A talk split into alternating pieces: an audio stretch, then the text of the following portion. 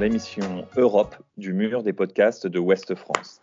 Je m'appelle Fabien Cazenave, je suis journaliste et comme tout journaliste spécialisé dans une matière, en l'occurrence l'Europe, je lis beaucoup d'articles et j'écoute beaucoup d'émissions consacrées à l'Europe et à l'Union européenne.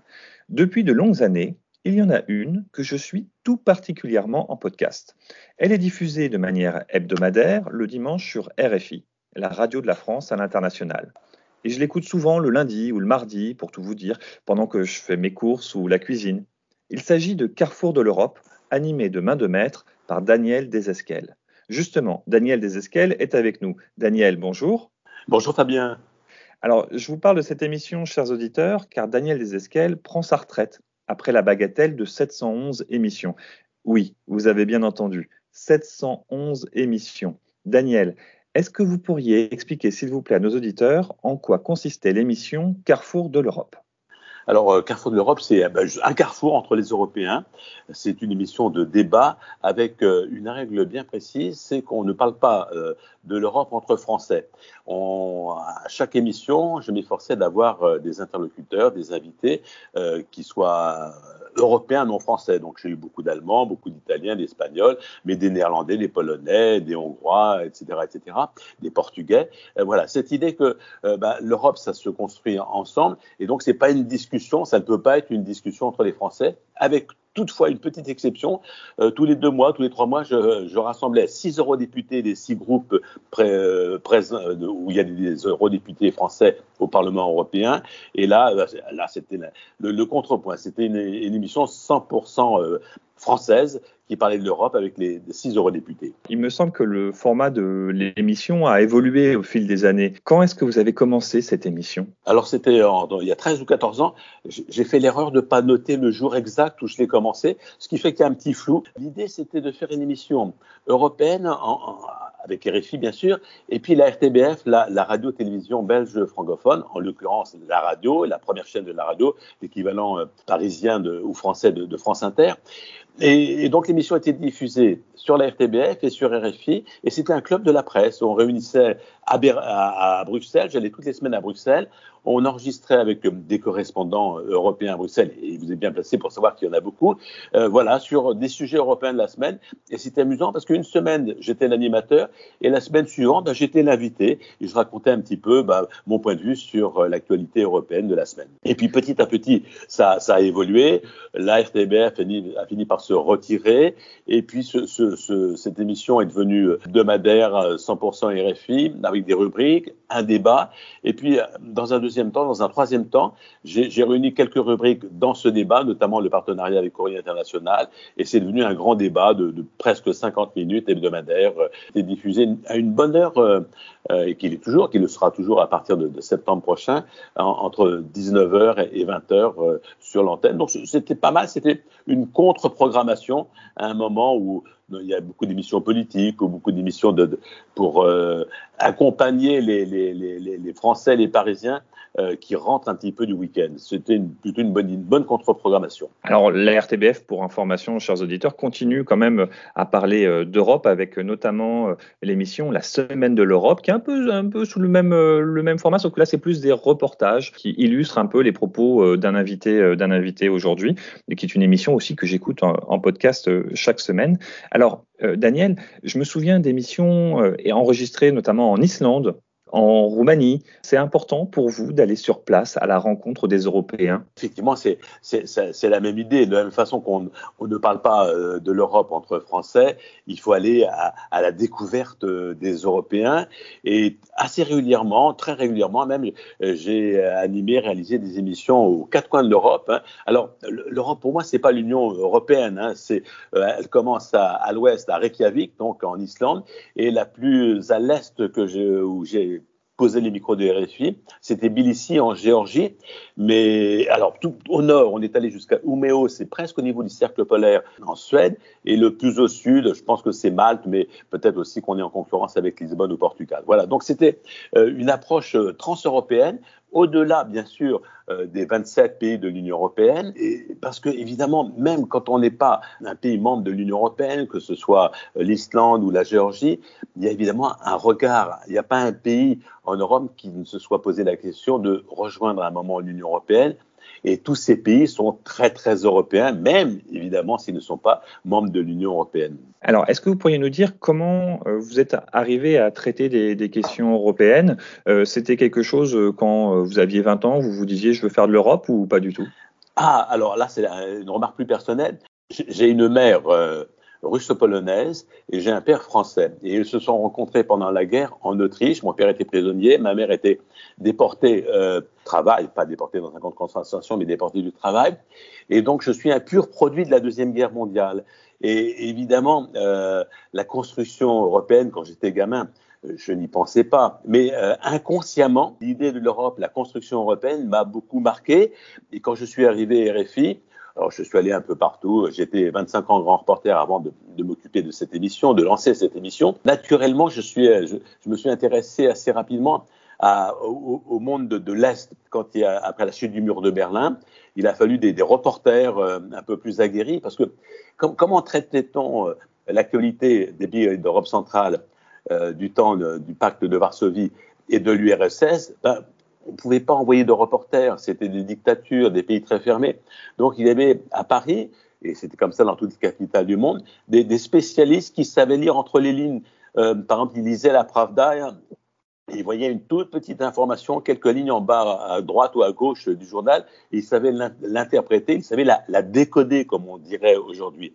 Puis quand le mur de Berlin est tombé, tous ces pays se sont ouverts, et donc il a fallu envoyer des reporters pour raconter un petit peu bah, ce bouleversement euh, qui a évidemment changé euh, en partie la face du monde. Donc euh, j'ai fait partie de, ces reporters qui se sont précipités une fois que le mur de Berlin a chuté. Je suis allé dans quasiment tous les pays, en Allemagne de l'Est avec la transition, les premières élections en Allemagne de l'Est, en Pologne, en Hongrie, j'ai couvert toute la révolution de l'ur de Tchécoslovaquie.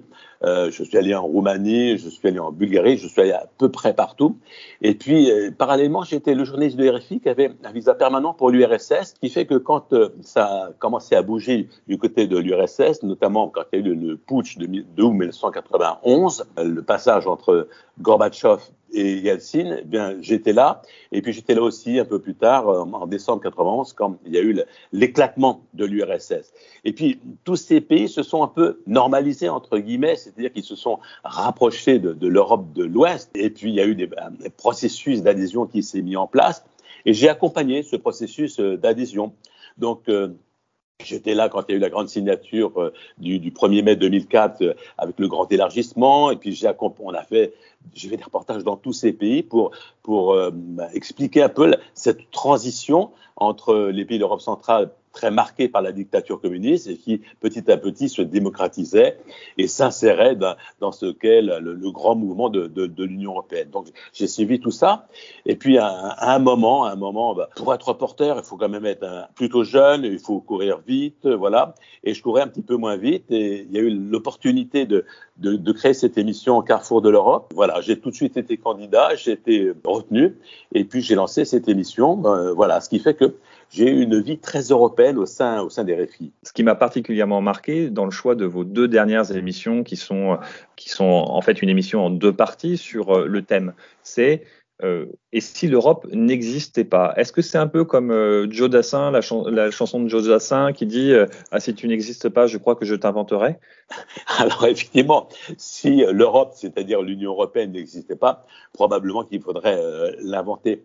Mais c'est une question quand même existentielle pour les Européens et, même, je dirais, les non-européens, car l'Union européenne, la construction européenne, c'est une construction très politique. Il a fallu euh, des, des, des, hommes politiques au lendemain de la guerre visionnaires pour euh, d'abord mettre en commun le charbon et l'acier, et puis imaginer euh, une Europe pacifique, une Europe construite sur la paix, alors que pendant des siècles, les, les pays européens s'affrontaient les uns avec les autres. C'est-à-dire que c'est quand même une construction tout à fait unique au monde et tout à fait miraculeuse.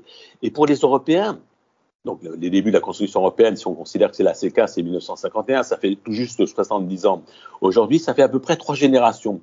Et quand on a 20 ans aujourd'hui, quand on est de, eh l'Europe paraît à la fois une, très grande évidence. Personne ne perçoit, ne, ne perçoit que c'est une construction qui reste fragile. À chaque fois qu'il y a une crise, qu'elle soit euh, politique, financière, sanitaire en ce moment, euh, on se dit toujours et que fait l'Europe? Même si l'Europe n'a pas toutes les compétences d'un État, l'Europe n'est pas un État, elle est une union, euh, mais on attend toujours beaucoup de l'Europe euh, et à chaque fois on se dit oh voilà l'Europe n'a pas réagi, c'était le cas par exemple pour la crise sanitaire, les vaccins, etc. Et elle va s'effondrer. Elle ne s'effondre jamais car il y a une très grande résilience euh, de, de l'Union européenne. Elle progresse à chaque fois dans la crise. Mais néanmoins, il y a une vraie fragilité. Il y a des partis populistes qui la remettent en cause. Et, il y a des, des, des, Européens dans les 27 unions qui n'ont pas forcément bénéficié euh, des bienfaits de l'Europe. Soit vous êtes évidemment intégré dans, dans, dans, la mondialisation et vous bénéficiez évidemment de, de, de, toute la construction européenne. Et puis, si vous êtes, euh, vous travaillez dans une usine qui a été, qui a fermé parce que euh, la concurrence extérieure a été euh, fatale pour votre entreprise, ou si vous êtes dans une entreprise qui a délocalisé euh, sa production, peut-être ailleurs en Europe ou éventuellement ailleurs, euh, dans le reste du monde, vous percevez plus difficilement les, bienfaits de l'Europe. Donc il y a à chaque fois une remise en cause de, l'Europe, et, évidemment c'est une question que les Européens doivent se, se poser. Si l'Europe n'existait pas, comment, vivrions-nous entre ces deux grands blocs que sont les États-Unis d'un côté et puis ce, ce pays continent qu'est la Chine, quelle pourrait être la place des Européens Comment voilà comment on vivrait Comment vivrait À quoi ressemblerait le monde et, puis et puis évidemment euh, si elle n'existait plus, car euh, il y a des forces en permanence, des partis populistes. En France, euh, c'est évidemment Marine Le Pen, mais elle n'est pas la seule. Il y a des partis populistes dans la totalité des 27 pays de l'Union européenne qui remettent en cause l'appartenance à l'Europe à des degrés divers, hein, des degrés divers. Donc, euh, elle pourrait ne pas, ne plus exister. Or, euh, cette, cette, euh, cette idée que l'Europe pourrait disparaître, elle est tout à fait étrangère à la jeune génération pour qui, eh ben, 70 ans, trois, générations, ils sont la quatrième génération, l'Europe a toujours existé et on ne, voudra, on ne voit pas pourquoi elle disparaîtrait subitement. Et pourtant, et pourtant tous les empires ont fini par disparaître à un moment ou à un autre et l'Europe, l'Union européenne, n'est pas un empire puisqu'elle n'est qu'une union, ou peut-être grâce au fait qu'elle est une union, c'est-à-dire une construction volontaire de l'ensemble des participants, eh elle pourra euh, survivre et se développer peut-être plus facilement et vivre plus longtemps que les empires. Ça, l'histoire nous le dira. Alors, chers auditeurs, euh, vous entendez euh, la belle voix euh, de Daniel. Je peux vous dire que c'est quelqu'un, au demeurant, pour l'avoir rencontré plusieurs fois dans des événements sur l'Europe, qui garde cette bonhomie naturelle, qui est toujours prêt à, à, à découvrir, à écouter d'autres choses, à se dire tiens, ah ça c'est un invité que je pourrais inviter. Ça a toujours été un plaisir, non seulement d'être votre auditeur, cher Daniel, mais également de pouvoir échanger avec vous. Donc, je profite de cette émission pour pouvoir pour pouvoir vous transmettre euh, vous transmettre ceci. Ça me fait une petite peine de voir que vous allez partir. Euh, vous allez quand même suivre, euh, continuer à suivre l'Europe ou, ou, vous allez tout arrêter et partir loin, très loin de l'Europe, justement pour. Non, non, non, non, non. Je trouve c'est formidable d'habiter en Europe et donc j'ai essayé de passer un peu plus de temps encore pour probablement voyager dans un pays que je connais un peu moins. Non, non, évidemment, j'ai une fibre européenne qui va rester profondément ancrée en moi, même si évidemment je quitte RFI et cette émission euh, qui, se, qui va se poursuivre. Hein. Il y aura, j'aurai un successeur ou une successeur, je, je ne sais pas encore, euh, mais normalement l'émission reprendra le, le, le, dimanche 19 septembre. Mais écoutez, merci beaucoup Daniel euh, pour votre temps. On vous souhaite tous une bonne retraite et en et... tous les cas, merci encore pour toutes ces, pour toutes ces émissions. Euh, vous vouliez rajouter une dernière chose? Oui, bah non, je voulais juste vous remercier, Fabien, de, de ces petits échanges qu'on a eus, qui m'a fait très très plaisir. Voilà, c'est toujours agréable de parler de l'Europe à, un nouveau public grâce à vous. et eh ben voilà, je, je, je, je découvre un, je vais découvrir un nouveau public qui est celui des, des podcasts de West France. Merci beaucoup Fabien d'avoir pensé à moi et à bientôt forcément. C'était l'émission Europe du mur des podcasts de West France. Pensez à vous abonner, à télécharger l'émission, à la diffuser, à la partager et surtout à dire sur les réseaux sociaux euh, de laisser un petit mot pour Daniel Desesquiel. Euh, n'hésitez pas à le faire, ce sera quelque chose qu'on lui transmettra avec grand plaisir. Merci beaucoup Daniel, au revoir. Merci Fabien, à bientôt, au revoir.